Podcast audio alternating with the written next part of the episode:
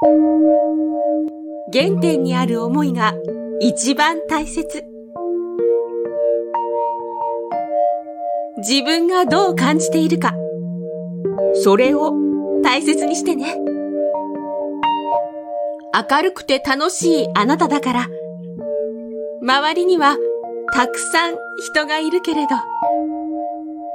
ちょっと疲れたかな？ってなったら、休憩しながらゆっくりさ。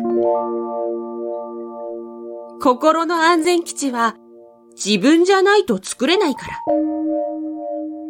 今、休憩モードなんだって笑って言ってもいいと思う。最初わからなかったけど、あなたが素敵なのは綺麗な声だからではなくて、その思いなんだろうなって感じた。